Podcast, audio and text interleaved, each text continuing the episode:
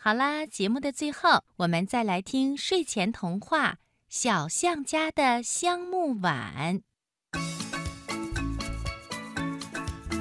小象和小猪是一对好朋友。小时候啊，他俩经常穿着样式相同的衣服一起玩耍。嗯，除了小象的长鼻子、小猪的短鼻子这一点不同，他们俩长得好像也差不多。见到他俩的动物们都说：“哎，你俩好像一对双胞胎呀。”可是渐渐的呢。小象的个子越来越高大，四条小腿像四根小木头桩子，敦实有力。而且呀，它还会喷水、画画、跳舞等等，学会了一身的好本事。每只见到小象的动物都夸奖它真棒，或者说小象真可爱。动物们却不太表扬小猪。猪妈妈看在眼里，心里可着急了。一天，猪妈妈想：“嗯，我得去看看象妈妈是怎么照顾小象的。”于是啊，他敲响了小象家的门，向小象妈妈讨教方法。象妈妈指着饭桌上的一只大木碗，对他说。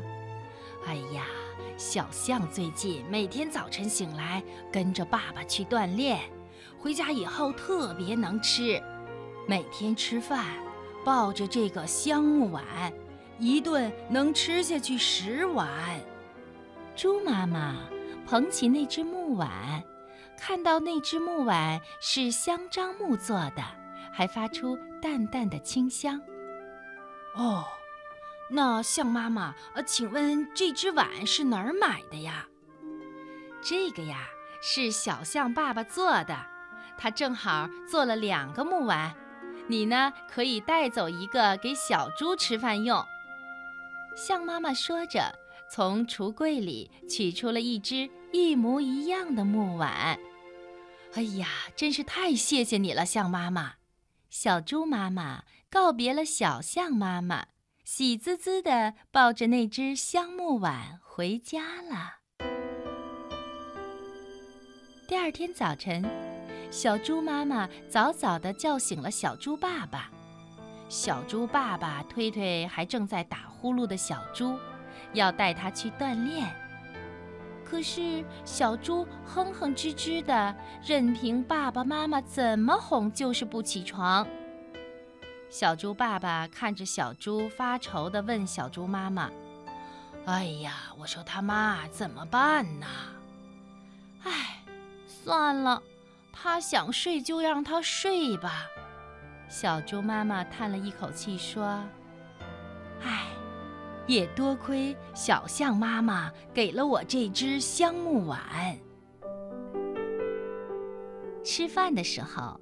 猪妈妈用小象的香木碗给小猪盛饭。嗯嗯嗯，妈妈真香啊！小猪皱了皱鼻子，然后埋下头吃起来。它一口气吃下了十二碗饭。猪妈妈很高兴，他美美的想：“哎呀，这样下去，用不了多久，我家小猪就会赶上小象了。”没准儿还会超过它呢。日子一天又一天的过去了，猪妈妈发现小猪越来越胖，虽然也长高了一点儿，但是它吃饱了就想躺着睡觉，稍微一活动就吵着累。它呀，已经很久没有出去和小象一起玩了。哎，为什么小象家的香木碗也不管用呢？猪妈妈摸着自己的脑袋，可是他还是有些想不明白呀。